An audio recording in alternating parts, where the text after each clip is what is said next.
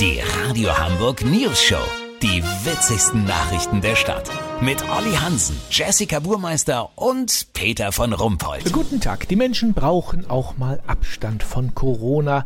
Darauf reagieren jetzt viele Fernsehsender, indem sie das Programm von harten News und schlechten Nachrichten entschlacken und alles etwas softer, etwas angenehmer machen. Die Pandemie soll für ein paar Stunden außen vor bleiben. Olli Hansen, wie muss ich mir das vorstellen? Wird aus hart aber fair künftig weich aber fair oder was? Peter, du hast den Nagel fast auf den Kopf getroffen. Frank Plasbergs Talkshow wurde in Flauschig und Fair umbenannt. Die Themen sind auch ganz andere.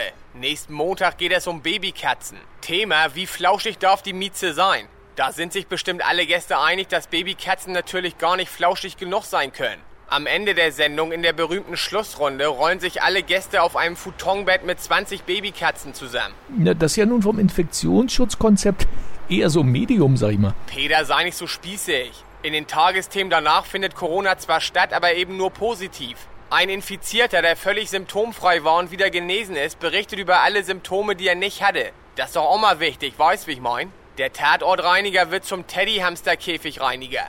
Das einzig Gruselige und Angstmachende im Programm bleiben die großen Volksmusikshows mit Zombies wie Andy Borg, Howard Carpendale oder Roland Kaiser.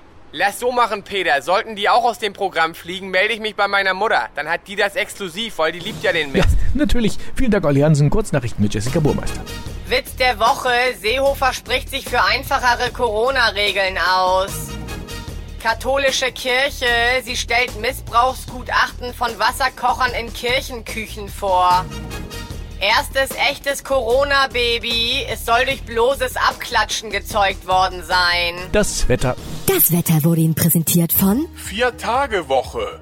Die könnte man eigentlich auch mal verbieten. Das war's von uns. Wir hören uns morgen wieder. Bleiben Sie doof. Wir sind's schon.